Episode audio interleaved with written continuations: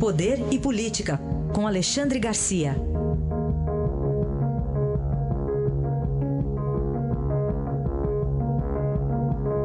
Alexandre, bom dia.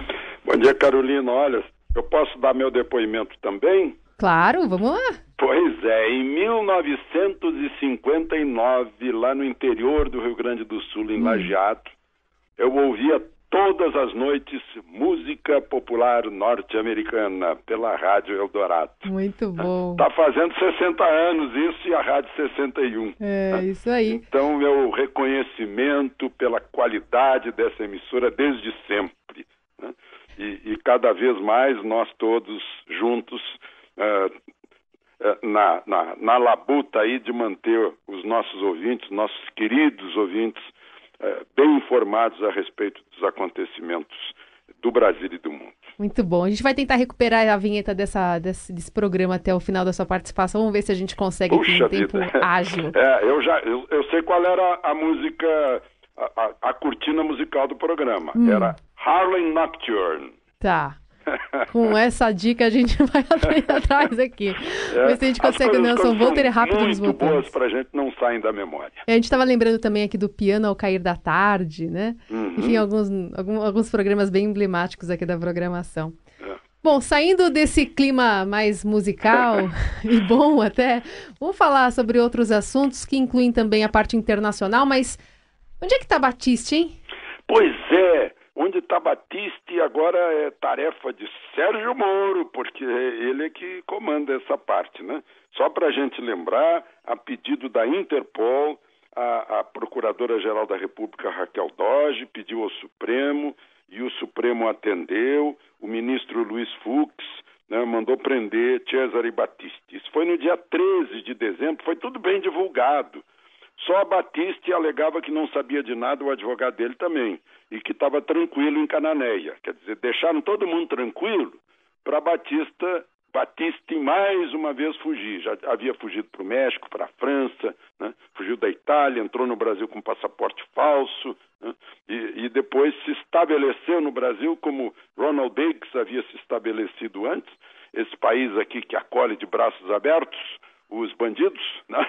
É, o, no último dia de, é, é, de governo, Lula e seu ministro da Justiça, Tarso Genro, deram o, o, uma espécie assim de alvará de, de refugiado político a, a Cesare Batista. Ele ficou vivendo tranquilamente aqui no Brasil, embora tenha matado quatro, aleijado um, sido condenado em todas as instâncias na Itália, ter sido uh, declarado uh, inconveniente e expulso da França, que acolhe os verdadeiros refugiados políticos.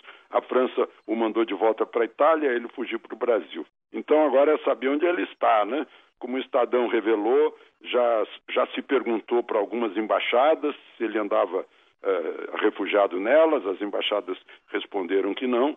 E agora é a grande tarefa, uma das grandes tarefas, mais uma de Sérgio Moro, de, de buscar esse, esse refugiado político que já não é refugiado político. O Supremo, antes disso, já tinha autorizado a extradição. Mesmo assim, Lula usou da prerrogativa de presidente e deu-lhe essa, é, é, esse alvará de, de refugiado político.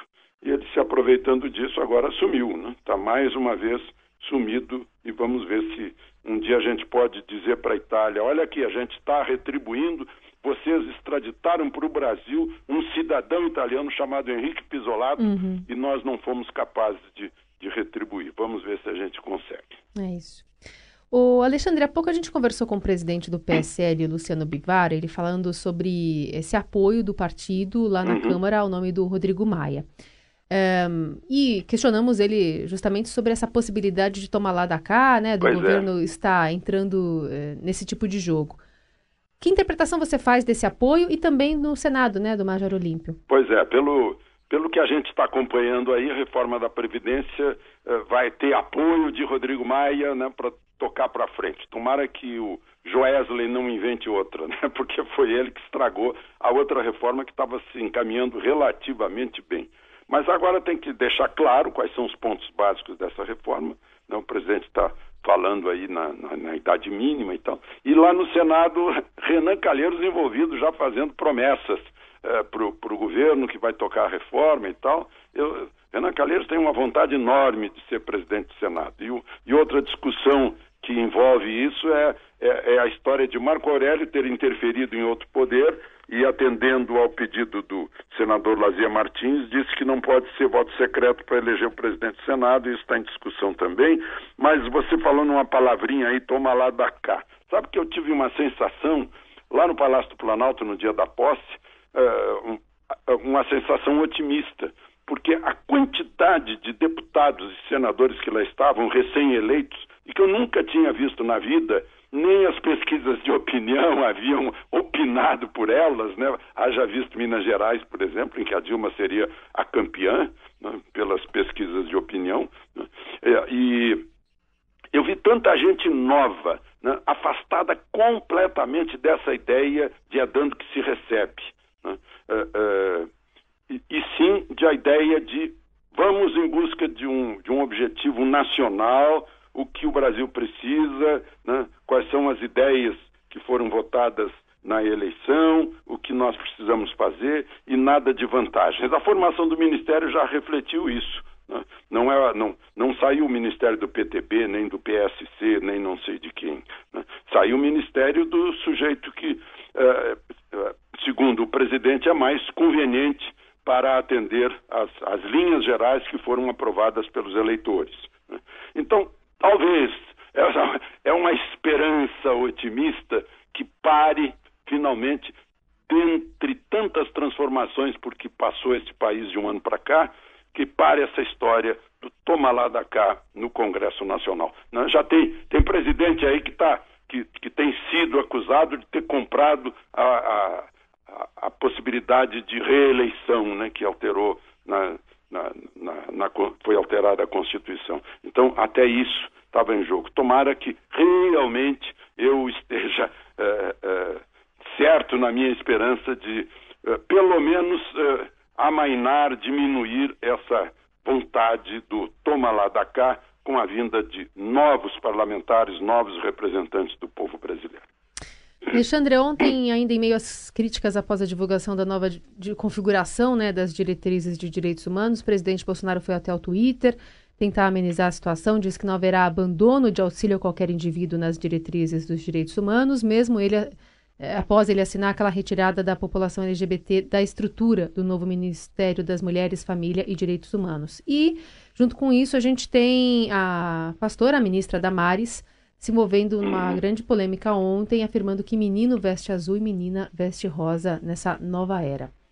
Bom, eu, eu queria ressalvar que eu vou fazer crítica a, a, ao jornalismo, mas é, é a crítica construtiva, é só para a gente parar para pensar, para a gente não perder credibilidade. Né? Até onde a gente está uh, atendendo aquilo que a população quer realmente saber, discutir o que pensa a população. Veja só, por exemplo, a gente eu, eu abro os jornais de hoje, tem isso também, os jornais de ontem também. A embaixada, não, colocando aqui um outro assunto, né? a embaixada transferida para Jerusalém vai fazer mal para os árabes. Olha, eu encontrei Aliás, ele me encontrou, veio falar comigo por duas vezes. Eu estou aqui com o cartão dele. O embaixador do Estado da Palestina no Brasil estava lá no Itamaraty. Né? Não, não, virou as costas uh, para o presidente por causa disso. O embaixador Ibrahim Al-Sheben né? me entregou o cartão. Então, uh, peraí, a gente está sacudindo demais essa coisa. A outra, né? o, o, até onde eu sei, está escrito lá na Constituição, todos são iguais perante a lei. Então não pode haver desigualdade provocada pelo Estado por causa de preferência sexual, por causa de cor da pele, por causa de qual é o seu time de futebol, né? qual é seu, a sua cor partidária. Todos somos brasileiros, a gente tem que voltar a botar isso na nossa cabeça, que tiraram, estabelecendo aqui divisões uh, nesse país. E, por fim, eu, eu faço um desafio, né? A gente está tá discutindo, a Damares disse isso, aquilo, menino veste azul, ela fez lá o, o, uma. Ela disse que foi uma metáfora em relação à a, a, a, a, ideologia de gênero, né?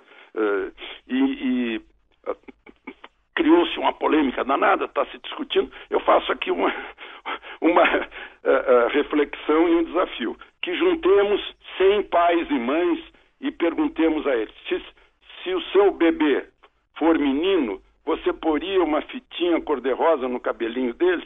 Só isso. Perguntar para as pessoas, para saber o que as pessoas estão pensando, se as pessoas estão interessadas nesse tipo de debate, que é uma questão cultural do, do nosso povo, acho que os outros povos também, que estabelecem essas diferenças de cores e não tem a menor uh, uh, um, um, conteúdo maior né, nessa discussão de gênero que a gente devia entrar era na ciência e na biologia e na, e, e na, e na eh, na sociologia, na psicologia, para discutir esse assunto. Tá? Era isso que eu queria eh, acrescentar aí a, a essa discussão e a essa polêmica. Muito bem. Ouve isso aqui, Alexandre.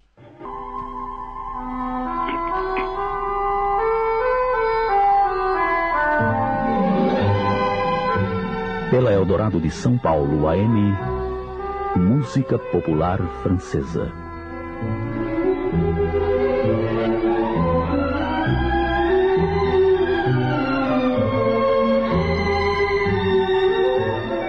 Programa produzido e redigido por Olga Biar. Apresentação: Ivan Machado de Assis. Não era esse o programa que você ouvia, mas era essa trilha aqui, ó. Esse eu acho, esse eu acho que é da música francesa, que era junto ali. Era junto ali? É.